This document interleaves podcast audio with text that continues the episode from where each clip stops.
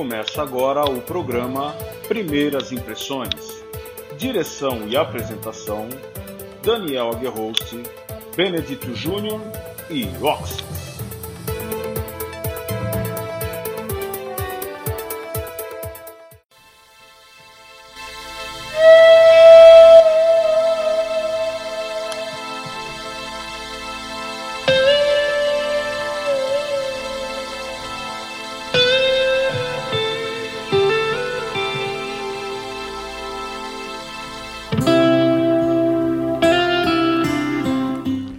Saudações Metalheads ligados aqui na Dark Radio.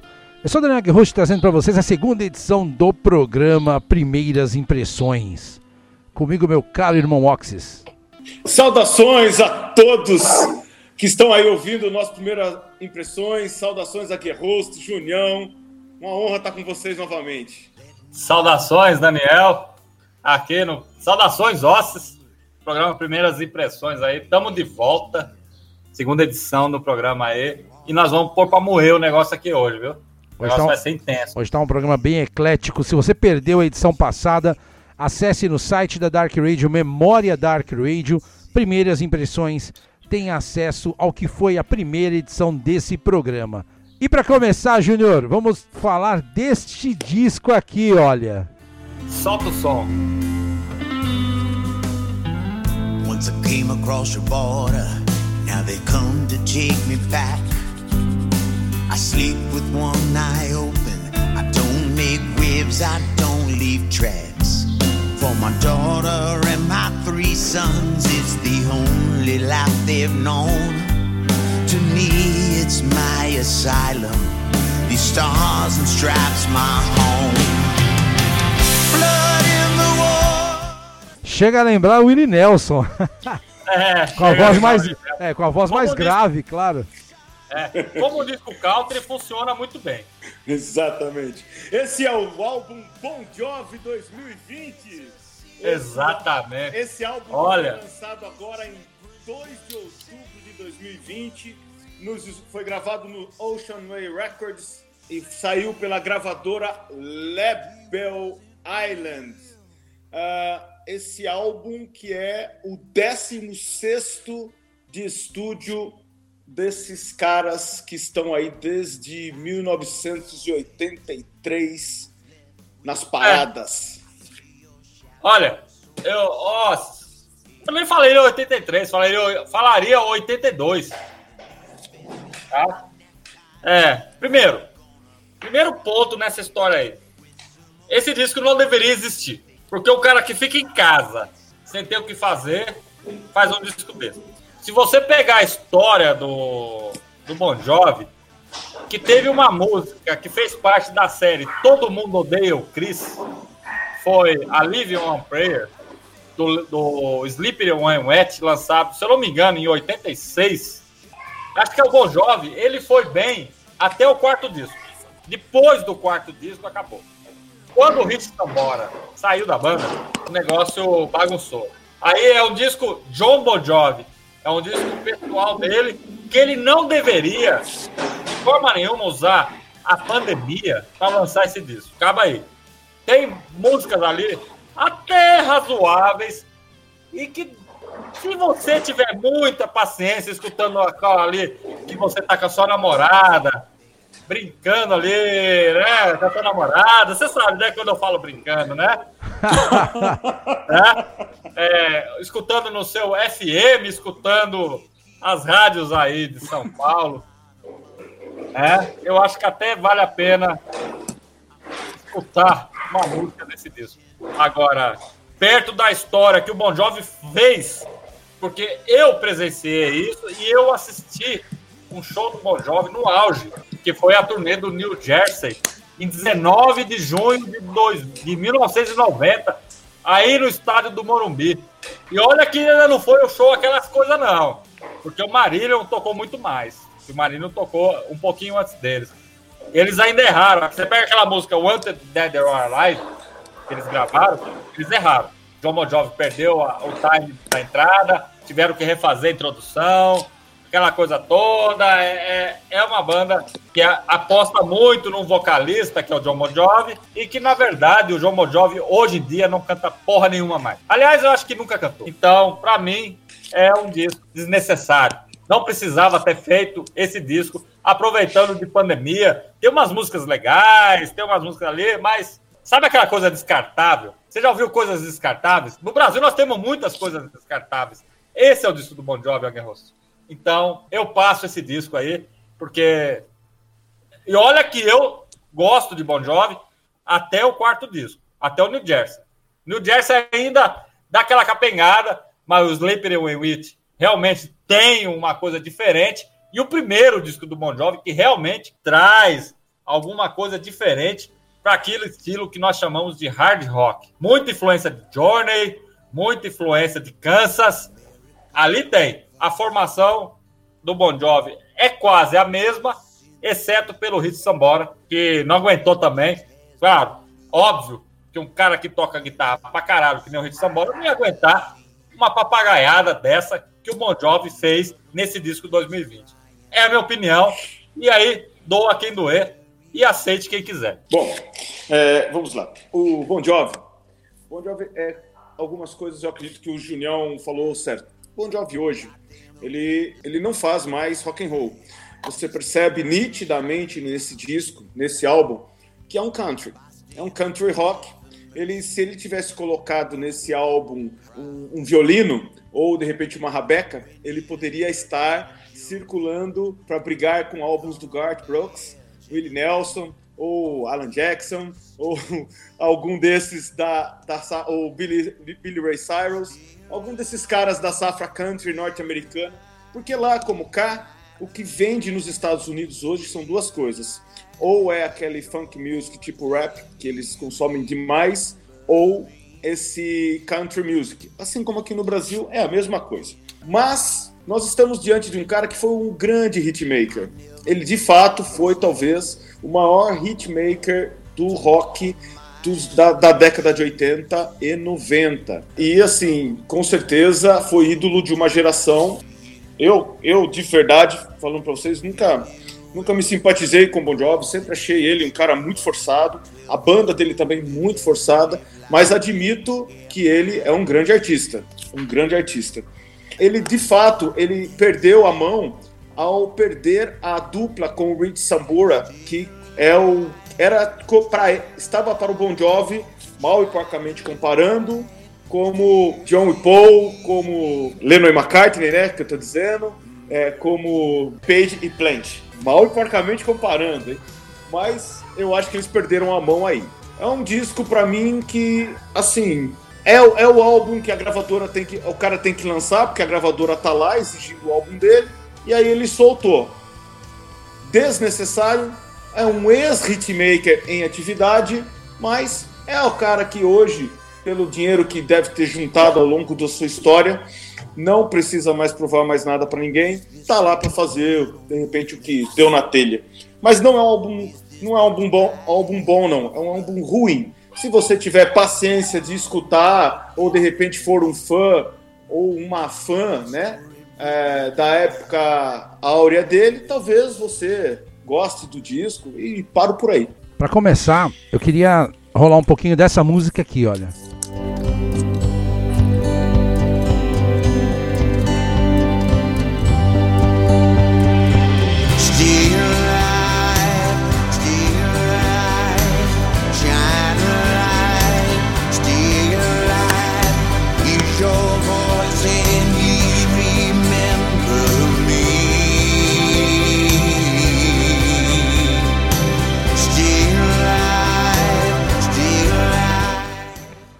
Uma coisa que me chamou muita atenção nesse disco é o seguinte: esse disco era para ter sido lançado no começo do ano, né, ali para março mais ou menos.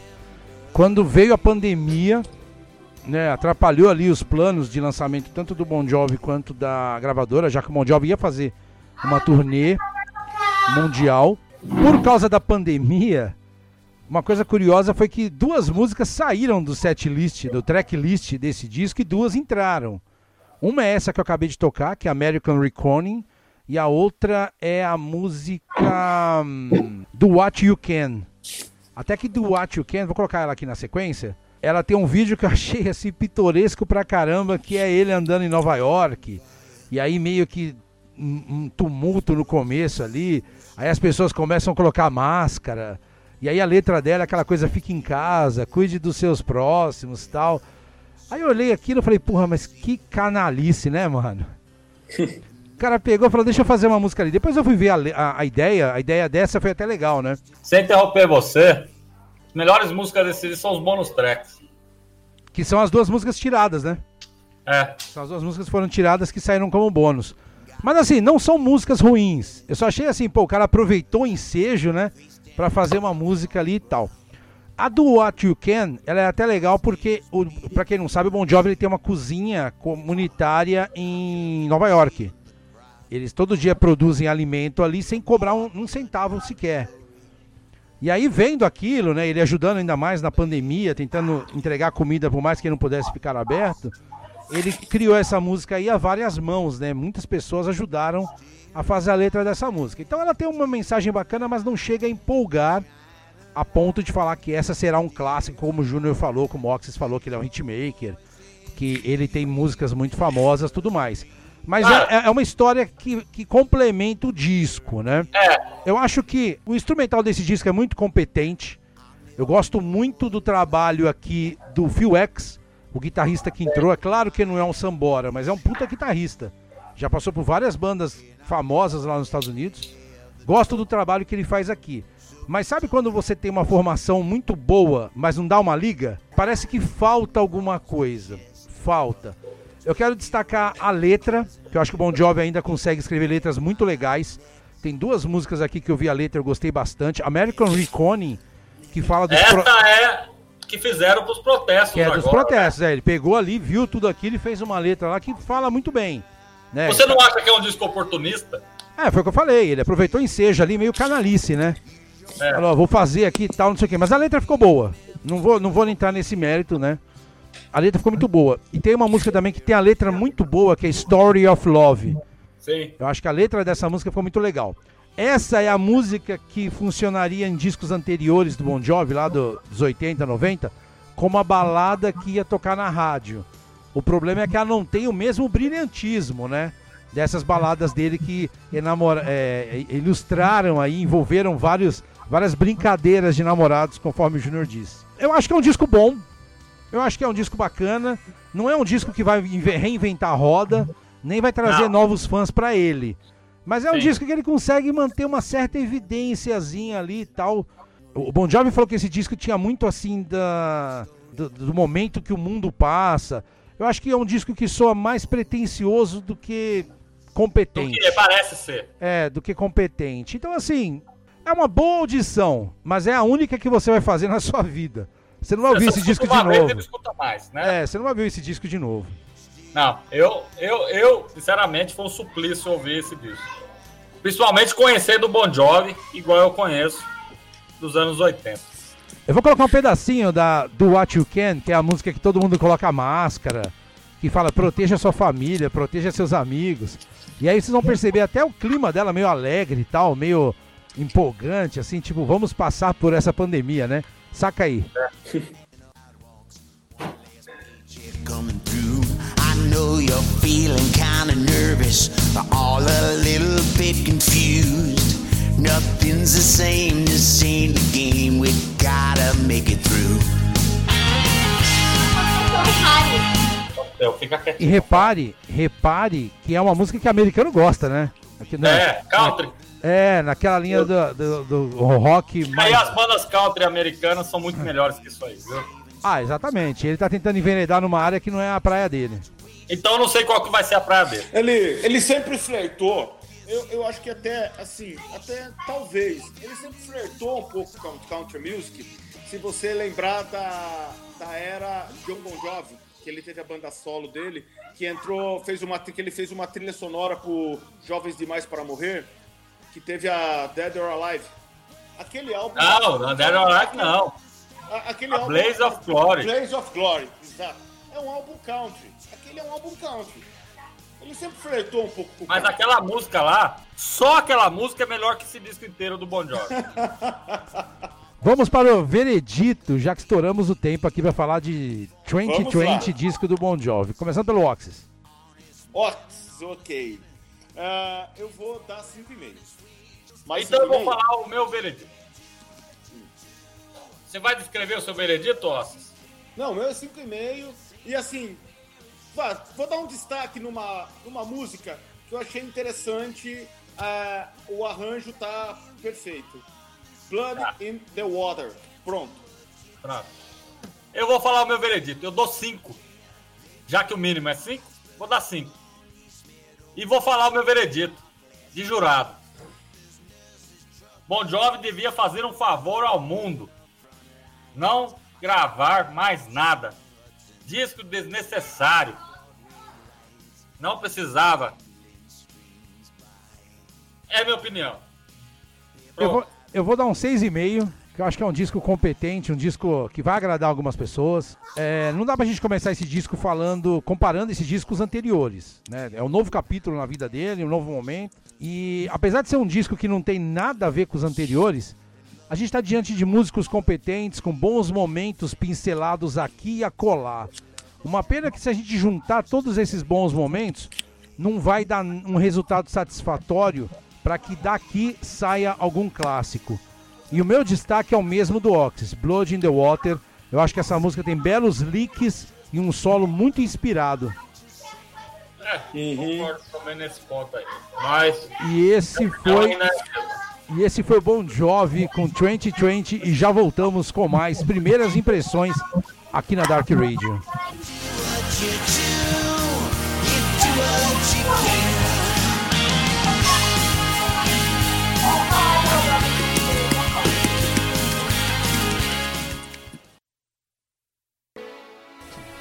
Você está ouvindo Dark Radio, a casa do underground na internet.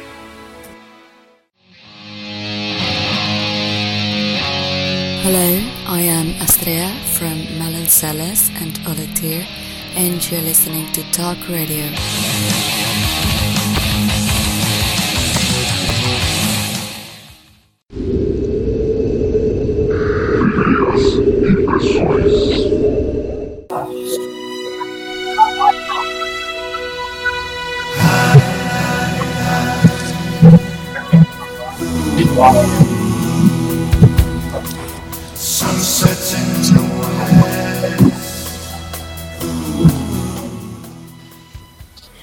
Estamos de volta para o segundo bloco do nosso Primeiras Impressões.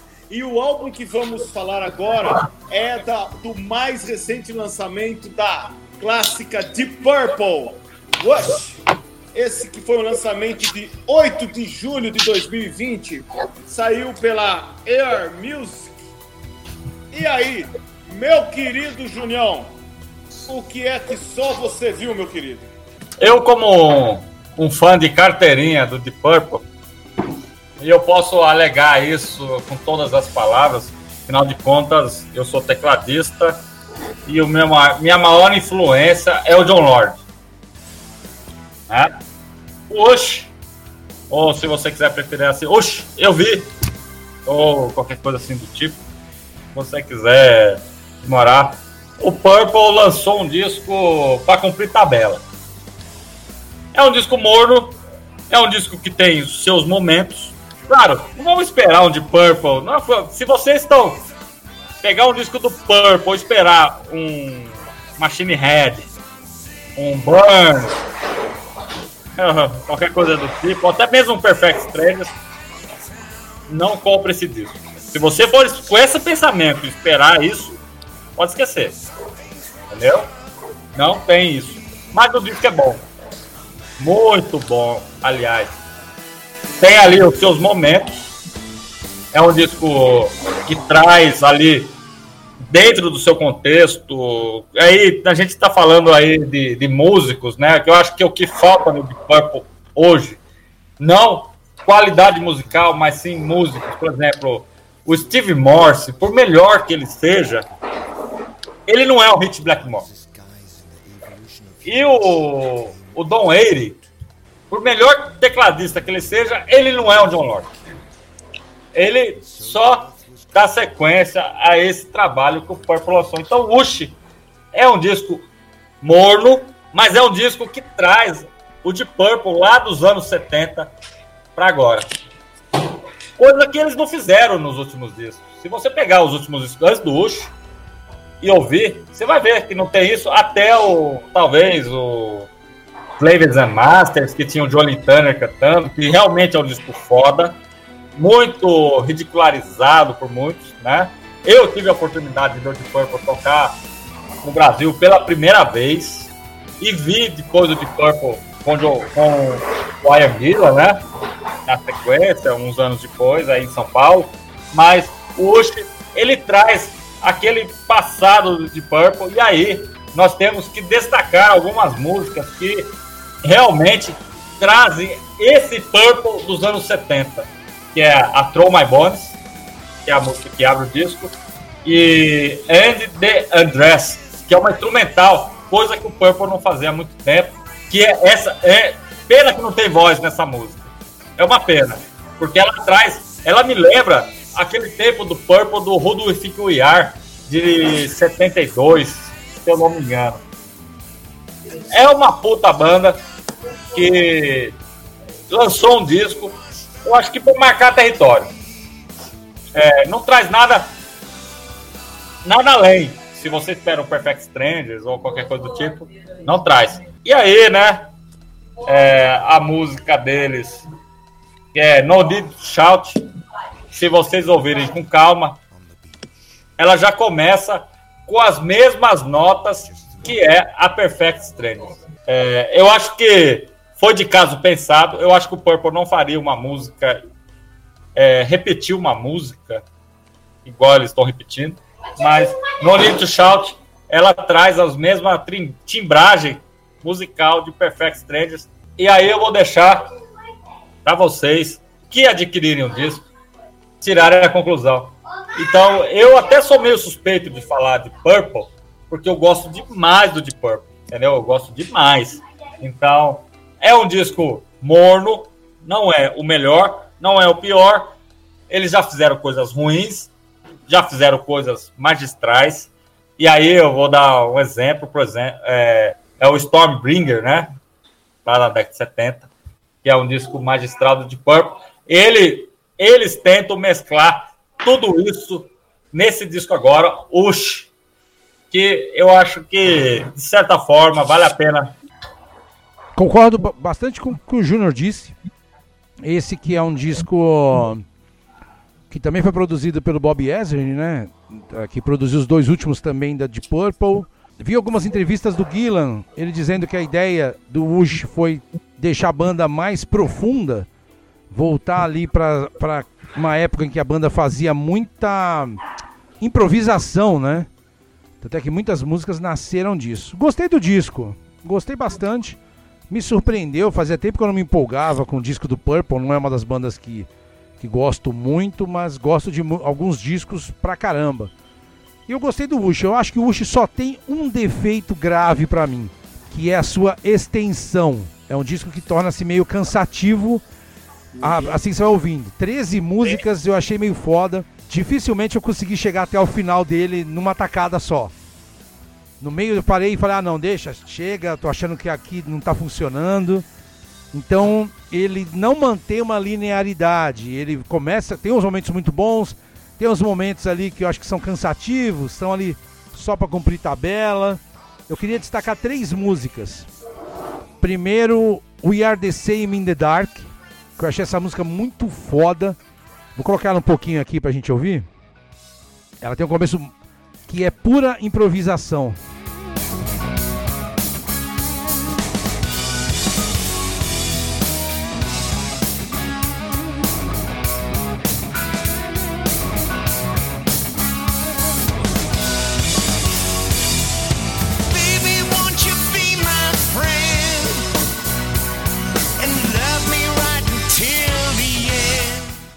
Tá louco. É foda você ver que os caras de 75 anos ainda conseguem fazer momentos assim, inspirados empolgantes. Você vê que a banda tá curtindo ali. Eu consigo ver esses caras tocando dando risada.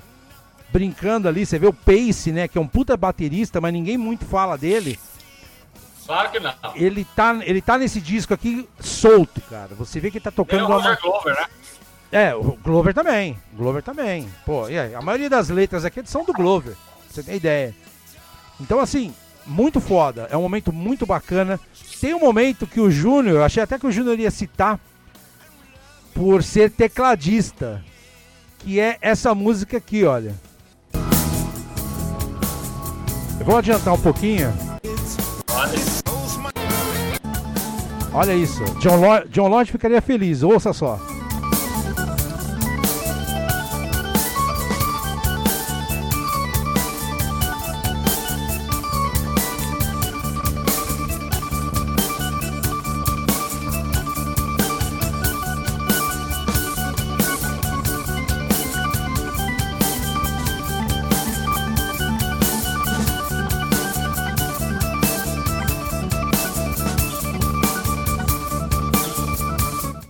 Revigorante, cara. É revigorante você ver os e caras. aí, Mateus, meu Daniel? Oi. Trabalho com ele aí.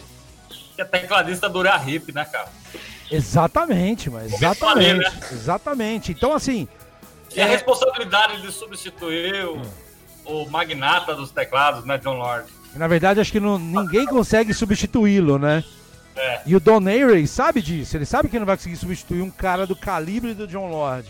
Mas Claro ele faz. Ele faz um negócio foda. Até emocionei, até, tô até arrepiado aqui Mínimo que falando disso, cara. aí. Porque é foda, você vê os caras assim, pô, com 75 anos eles poderiam fazer um disco como o do Bon Jovi. Ali só pra lançar. Não, aqui você vê que os caras se divertiram. Erraram? Claro que erraram, né? Mas eu acho que os acertos ainda se destacam mais do que os erros. Mas Então- como é que eles fazem um disco pra substituir um Perfect Strangers? Não, não, não Burning, substitui, não. Não substitui, não não, não substitui. O que, o né? me, o que me empolga, o que Não me empolga e me deixa animado é que mesmo não substituindo, ainda é um bom disco. Isso é muito bom pra uma banda que todo mundo já, verdade. já tá quase perto dos 80 aí, né? É, exatamente. É, Eu vou falar uma coisa pra vocês. O, o Wush é um álbum pra mim que ele ele é um álbum que ele não me surpreendeu negativamente. Ao contrário, eu fiquei muito feliz em ver o Wush porque o trabalho anterior deles, que é o Infinite, Infinite, né, de 2017, já era um bom álbum. Eu já tinha percebido ali que o Purple parecia que estava revigorado, ah, composições muito interessantes no álbum Infinite. Então, para mim, o que deu a entender que o álbum Rush é uma continuação, a continuação do, do álbum Infinite. E me dá a impressão de ser de verdade uma continuação do outro, porque parece que eles estão passando por alguns, por alguns elementos. O álbum Infinite foi gravado com uma atmosfera inteirinha, como se você estivesse no Alasca. Verdade. E o Wush, e o Wush como se você estivesse na Lua. Então, então eles estão começando. É. Eu acho que eles estão fazendo essa brincadeira. O Purple, o Purple não deve mais nada pra ninguém, não precisa provar mais Nunca nada. deveu, né, cara? Não, deveu. e agora então menos ainda. Agora menos ainda. Então o que acontece? Eles estão lá agora fazendo música pelo gosto. E eu percebi uma nuance muito forte, uma influência muito pesada do blues. E é graças a esse guitarrista incrível que é o Steve Morse. Não, é eu vou, eu É vou discordar de você quando você diz que o, Ian, que o Steve Morse não é o Rich Blackmore. Ainda bem. Eu acho o Steve Morse tecnicamente e criativamente tão bom quanto.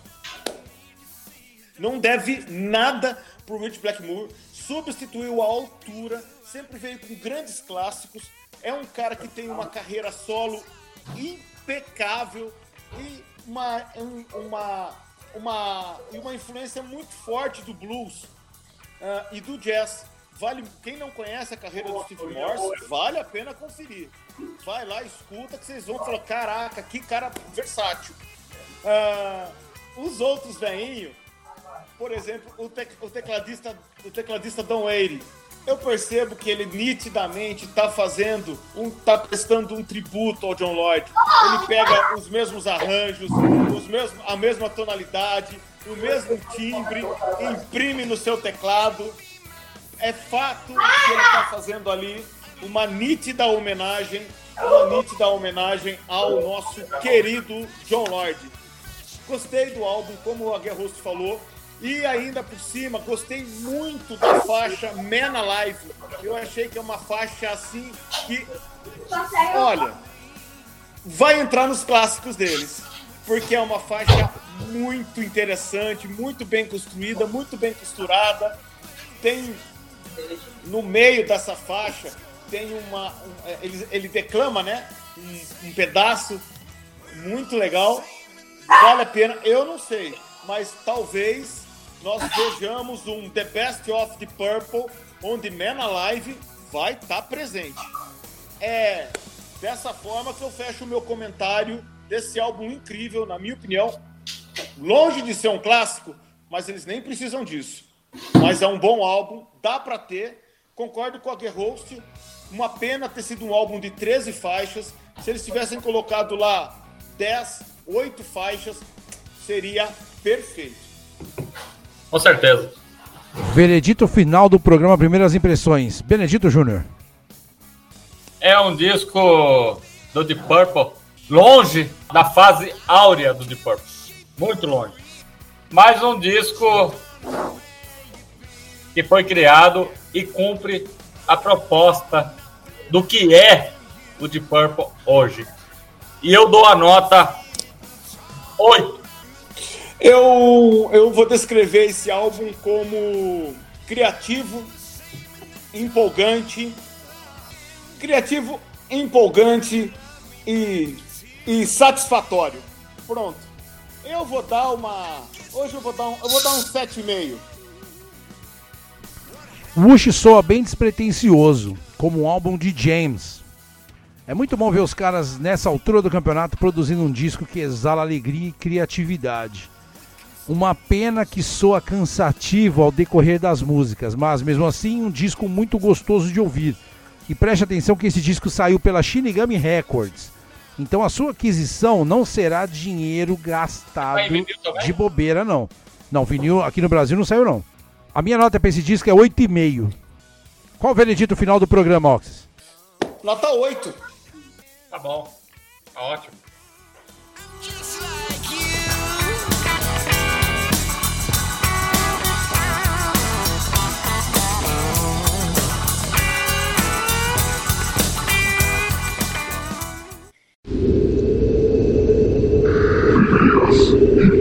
Just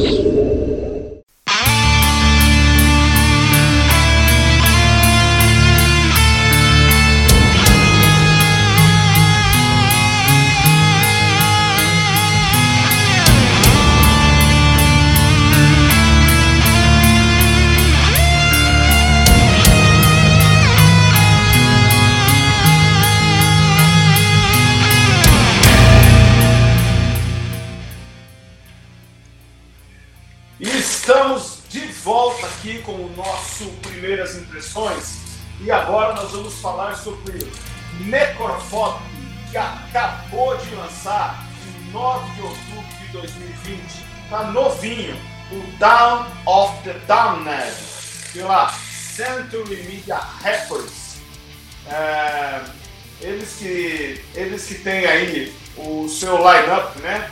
Joaquim Turner na bateria, Anders Rockpert nos vocais, Sebastian Hamstel na guitarra, Johan, Johan Bergbach na outra guitarra e Alan Landholm no baixo. É isso aí, Ed Host. E aí, cara, o que é esse álbum, cara? Cara, é. Eu, eu- eu me surpreendo por Down of the Damned ser o nono trabalho da Necrophobic, a Necrophobic não ser uma banda com, num patamar maior. Já que pra mim os discos deles estão todos ali meio que nivelados, né? Todos ali com uma boa qualidade. Gostei bastante do Down of Damnation, Darkness Be My Guide. Eu achei essa música sensacional. É uma música que tem uma mudança de alternância bem característica ali do black metal sueco.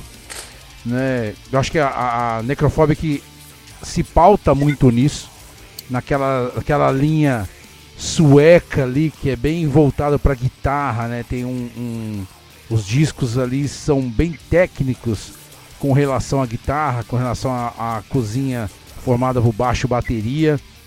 Eu acho que é uma grande faixa, que é a segunda, né? Logo depois da pequena introdução chamada Aphelion. Esse disco rendeu um vídeo curioso para Mirror Black, que foi o primeiro single lançado para Down of the Damned. Se vocês puderem, acessem aí o YouTube desse disco. Eu achei um disco bom, cara. Eu achei um disco muito bom. Pra mim, não é o melhor da banda ainda. Né? Eu fico ali entre o Nocturnal, Nocturnal Silence, o primeirão dos caras, que tem uma, uma pegada um pouco diferente desse black metal mais moderno que os caras têm feito. Mas eu acho que é melhor do que o último, o Mark of Necrogasm, Necrogram, Necrogram, lançado agora no ano de 2018. É redundante falar da alta técnica dos caras, a, a, a combinação ali, né, meu? Aquele, os Guitar Heroes ali, aqueles duelos que aparecem em muitos momentos de Sebastian Hamstead e Johan Bergbeck nas guitarras é altamente criativo, altamente refinado. Tem momentos ali que chegam a empolgar mesmo no duelo de solos e licks que os caras fazem. Acho que é um bom disco, cara. Um bom disco mesmo ali. Eu acho que.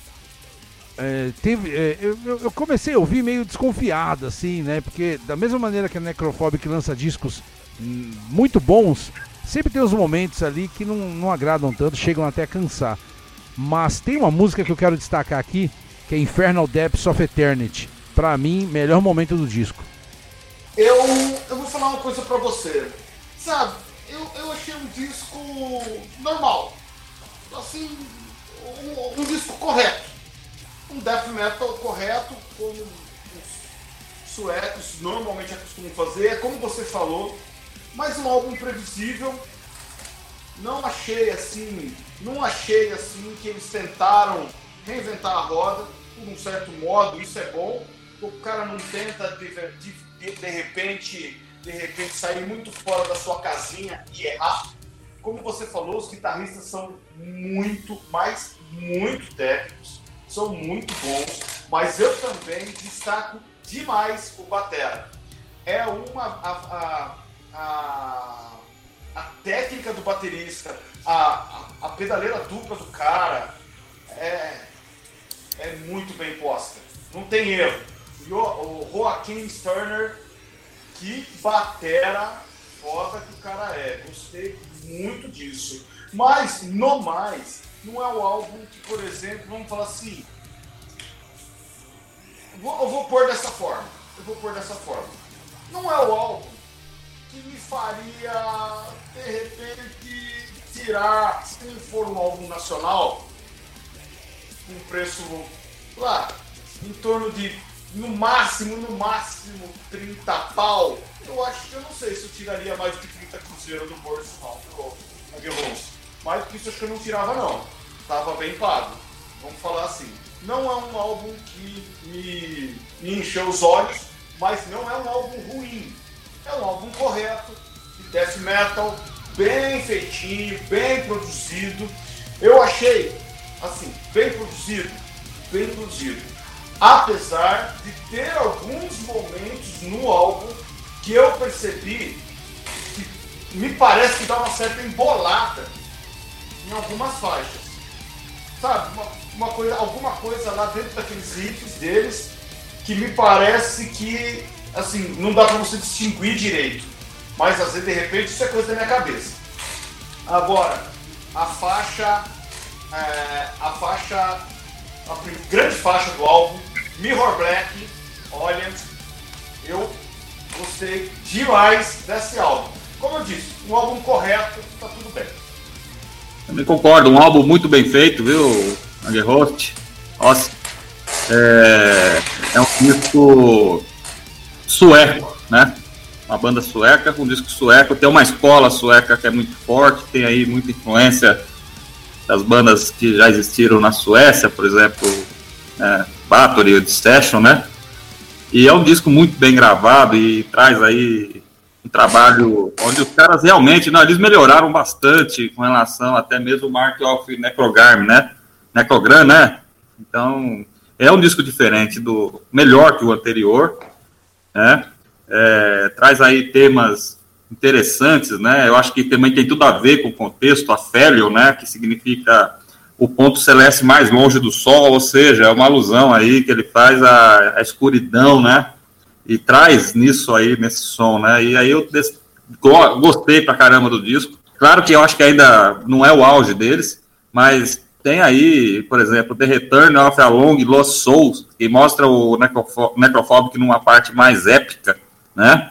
E a surpreendente, né? Devil Spawn Attack, que traz o Michael Schmir, né? Do Destruction cantando, né? Fazendo um backing vocal aí nesse, nesse trabalho aí. Então, o, o Amanhecer dos Amaldiçoados, né? Que seria a, a tradução livre aí do, do disco, né? Então, eu até farei uma metáfora, né? Talvez teria até exagerando, mas com o Dante Alighieri, né? O, é, voz que entrais, né? Eu trocaria voz que vai ouvir isso, abandonar toda esperança, né? porque ele, ele trata a escuridão de uma forma assim, muito forte, entendeu? Na, na temática lírica mesmo. No mais, assim, é um disco sueco, é um disco de uma banda sueca, os caras são muito bons, eles sabem o que fazem e sabem o que tocam, viu? Eles são muito foda. É um disco bom. Queria rolar aqui um pedacinho de uma música que eu achei muito foda, cara que é a Infernal Depths of Eternity.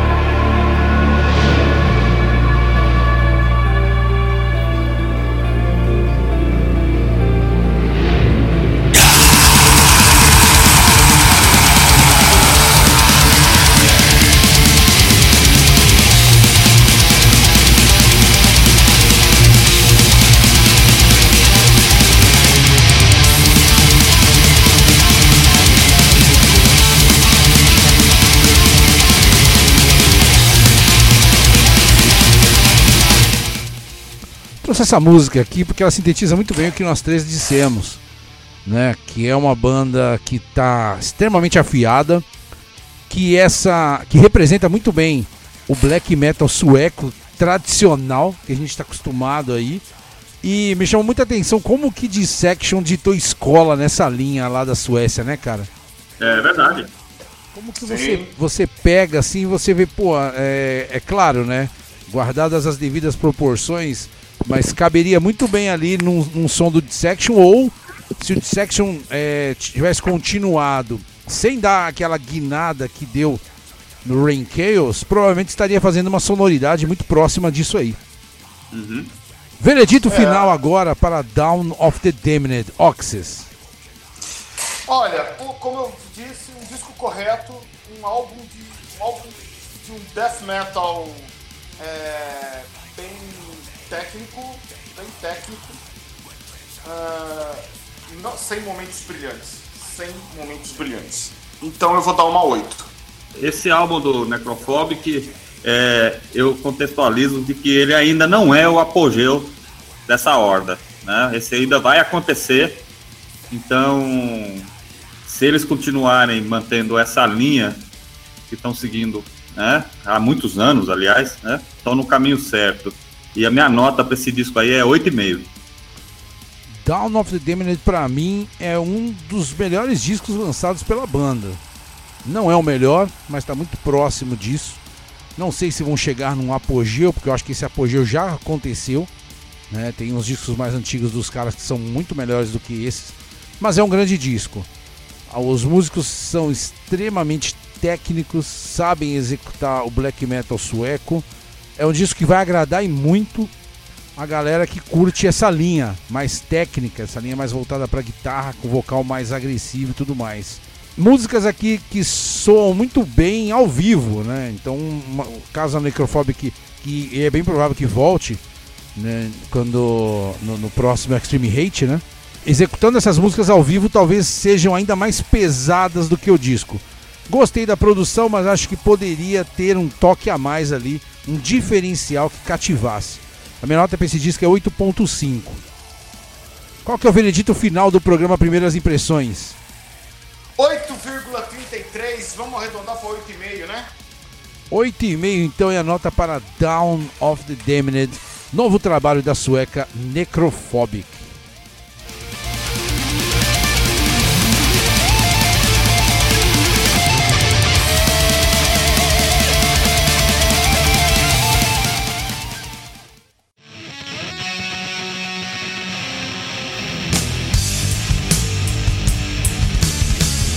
Dark Radio, a casa do underground na internet.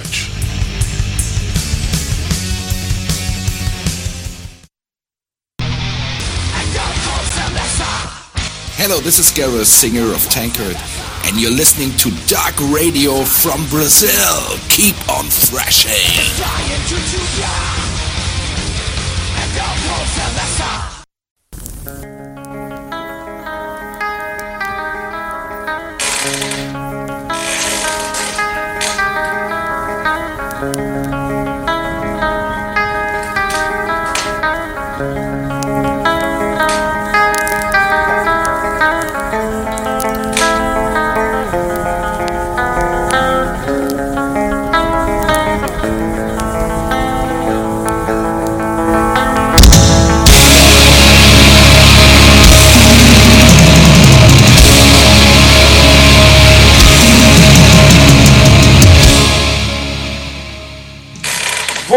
Voltamos aqui para o último bloco do nosso Primeiras Impressões e agora nós vamos comentar sobre The Fire in My Town, o segundo full late da banda paulistana Altan.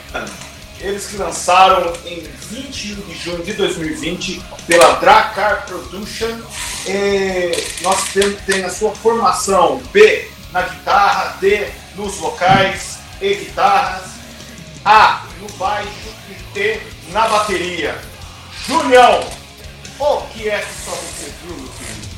Bom, Osses, a Daniel, a, a jornada do Outlaw aí é, começou ali, né, no, no, primeiro álbum, né, lançado aí em 2016, o The Path to Darkness, né, é, e amadureceu em The Fire in My Tomb, né, agora a banda, a Horda tá aí como um quarteto, né, e essa turma aí, esses Cavaleiros da Morte, eles disparam aí contra a humanidade toda a perversidade musical existente, só que agora num nível extremamente mais elevado, né?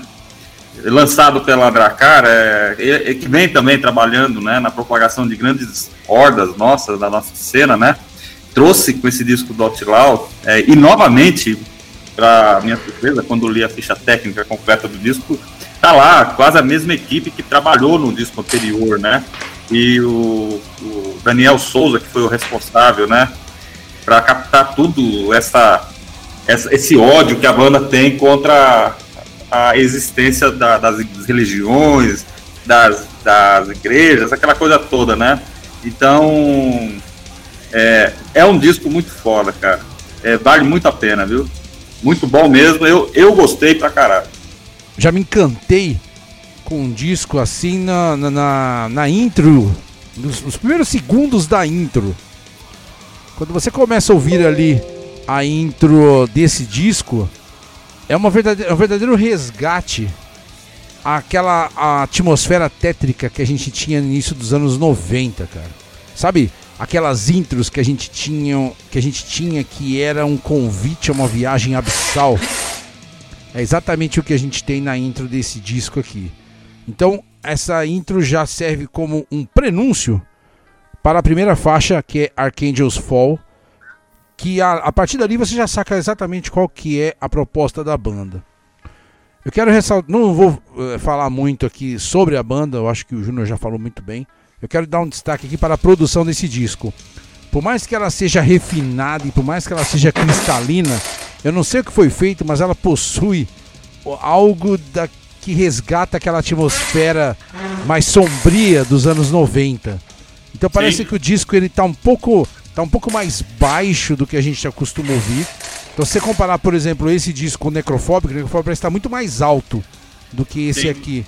Então esse aqui ele tá no, no- no- no nível de produção ali que deixa o disco ainda mais atrativo. Gostei muito das letras desse disco também. Eu acho que consegue retratar muito bem a, a filosofia do disco, né? E, e há uma filosofia muito interessante por trás.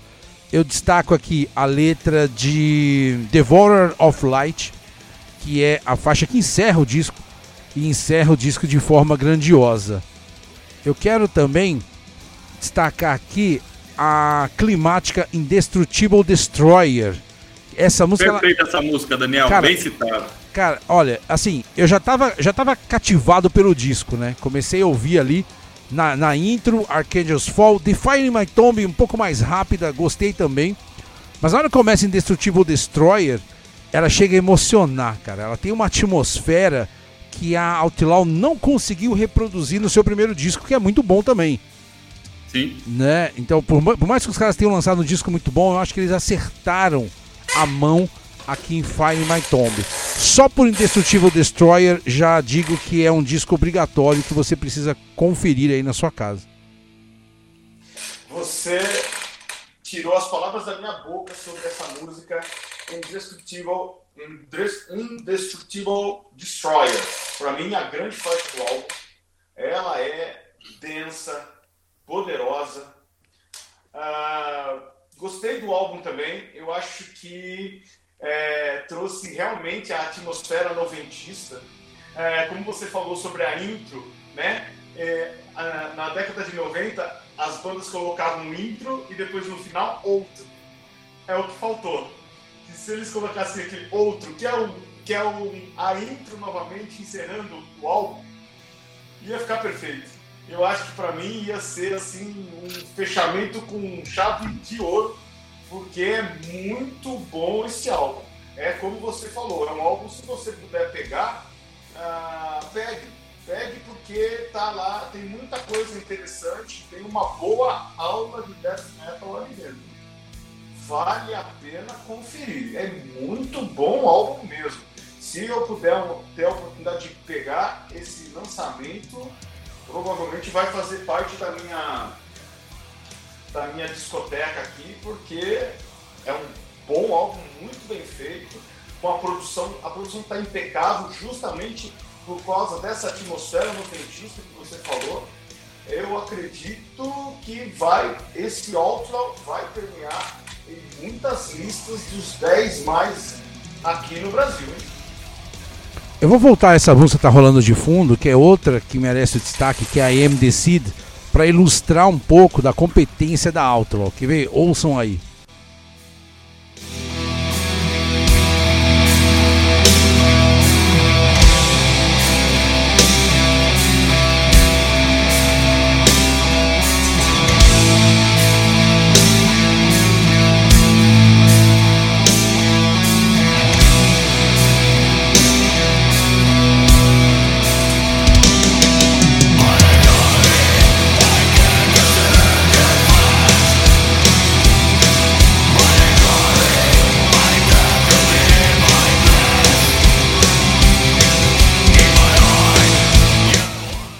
Cara, isso é fudido demais. Eles conseguem criar uma atmosfera nos andamentos mais cadenciados, deixando a sonoridade muito pesada.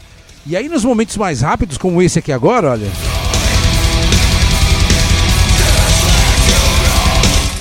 Você percebe a extrema versatilidade dos caras, meu. Co- como conseguem manter? Porque assim, é muito difícil você manter o clima soturno quando você acelera a melodia, né? Ali você deixa de, de ser soturno e torna-se mais agressivo, ela fica mais ríspida, mais rápida. E eles conseguem manter, conseguem continuar com esse clima, mesmo nas diversas alternâncias que você encontra no disco. Fabuloso, fabuloso, é espantoso o que os caras fizeram nesse play aqui. Muito bom mesmo. E essa AMC é um grande destaque mesmo, de verdade, cara. Também. É um bom... O álbum inteiro é bom. É que a gente está aqui conseguindo fazer, é, citando uma ou outra, só para dar uma referência pro pessoal de um ótimo álbum aí, de um grande álbum de, de black metal nacional aí. Deixa eu fazer uma pergunta pro Júnior aqui. Você já pegou esse disco, né, Júnior? Já, já peguei. Eu tenho os dois, né? Eu, o primeiro foi lançado pela Heavy Metal Rock, né? É. O The Path Darkness. E esse eu peguei com a Dracar, né? The Fire My Tomb. É, eu tenho só o primeiro. Como é que tá a parte visual desse disco? É perfeito, porque o. Como eu disse, eles trouxeram, né, para quase a mesma equipe técnica, né? E o artista, né, foi o Emerson Maia de novo, né, que fez a arte do primeiro. Então, ele soube compreender toda aquela parte que eles vagueiam ali, né, na, naquela linha da, da MLO, ali, olha, nós falamos de, de dissection de novo, né? É, aquela, aquele grupo que existia na Suécia, né? De caos gnosticismo. Então, é, tem toda uma filosofia por trás disso. então, a arte é toda feita pelo Emerson Maia. Então, é uma coisa muito legal, cara. Tem assim. É, é esplendoroso, entendeu? O acabamento. Não, não- se você não, não, não, não tem como a gente falar, né, cara? Não é uma coisa que se você pegar, você fala que é feito que é uma banda brasileira. A verdade é essa. Não fala. Primeiro começa, começa por aí, né? Então tem uma puta de uma qualidade. Não, não, não perderam tempo é, em investir, entendeu? Eles investiram, eles acertaram, foram certeiros. E dessas bandas de black metal aí da nova safra, Outlaw aí, ó, tá de parabéns. Muito boa, muito foda. Veredito para The Fire in My Tomb, da paulistana Outlaw. Veredito, Júnior. É, a evolução, Daniel, é uma das características fundamentais da razão humana. Sendo assim, os caminhos que nos levam a se libertar das amarras que nos prendem é fundamental para compreendermos o que nos cerca. E o gnosticismo diz, né? Verdadeiro satanista não deve fazer parte da sociedade moderna, pois é baseado em mentiras. E o próprio tecido dessa realidade é uma mentira que impede o caos de se realizar. In My Tomb, ele não é o simples, ele é um trabalho que vai trazer aos seus frágeis ouvidos nove hinos de pura filosofia, onde a destruição de tudo que existe é o caminho para a libertação. É o fogo que arde nas entranhas, que irá consumir sua alma e conduzir sua queda ao abismo onde não há luz. Baseado em correntes filosóficas, temos aqui uma elégia destinada à morte, pois a morte é o despertar, onde é possível transcender aos velhos e frágeis dogmas existentes e destruí-los, fazendo você renascer através dos caminhos do caos. Tá aí, 9.6. Oxys. Ah, cara, ah, eu me perdi aí algum pedaço. Não tô brincando, o Julião falou tão bem que, olha, caraca, eu me surpreendi com que você- tudo que você disse aí. É, velho, eu achei um álbum, é, um- uma boa aula, uma boa aula de black metal. É, todos muito competentes na- em seus instrumentos. É, um álbum necessário e correto. Eu vou dar 9. The Fire My Tomb possui todas as características de um grande disco: músicos altamente técnicos e criativos, vocalizações tétricas que exaltam agonia e sofrimento, uma produção brilhante que conseguiu deixar o disco com uma atmosfera totalmente subterrânea e letras inspiradíssimas. Preceitos básicos para que qualquer headbanger de respeito tenha em sua coleção. Eu quero destacar aqui I Am the Seed, Indestructible Destroyer e também o grandioso encerramento com Devoured of Light, que essas três carimbam esse disco como um dos melhores lançamentos de 2020. Eu vou de 9.4. Qual o veredito final do programa Primeiras Impressões, Oxys? 9.3. Com esse disco encerramos esta edição do Primeiras Impressões. Considerações finais, meus amigos. Eu quero deixar aqui um grande abraço a todos que estão aí curtindo, que tiveram essa oportunidade de primeiras impressões na primeira, na primeira edição dele, na semana passada. Obrigado a todos que prestigiaram, a todas as mensagens que nós recebemos de- no sentido positivo. e na, nas que também não foram tão positivas assim, para que nós possamos é, crescer aqui e alinhando e deixando as arestas aparadas. Obrigado, uma boa noite para você, meu querido Aguerroso, meu querido Julião. Valeu! É, eu queria é, aproveitar, né, também para agradecer e mandar um abraço aí para os meus amigos de bancada, Daniel Aguerrost e Ossis, por essa oportunidade, né, novamente, estar tá aqui no programa de Primeiras Impressões. Esse é o segundo programa de uma série de muitos que deverão vir pela frente, porque os lançamentos não param, né? Então, agradecer a audiência aí da Dark Radio, né? Agradecer essa turma aí que acompanha a gente, que comenta, que curte, que compartilha, que está sempre com a gente, os nossos ouvintes aí, é, são a nossa razão de existir, né? Como rádio, como roqueiros, headbangers, né? Que nós somos. Então, é, muito obrigado a todos aí pela audiência e boa noite a todos aí. Semana que vem estaremos de volta com mais uma edição do programa Primeiras Impressões. A partir de amanhã você poderá ouvir novamente aqui no site da Dark Radio Basta clicar em Memória Dark Raid depois no banner do programa Primeiras Impressões. Eu sou Daniel Roche, até semana que vem. Abraços a todos.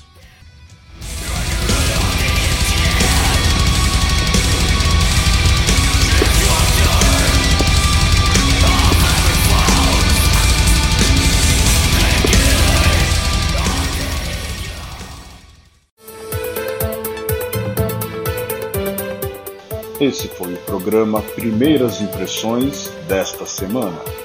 Até a próxima quarta. Boa noite a todos.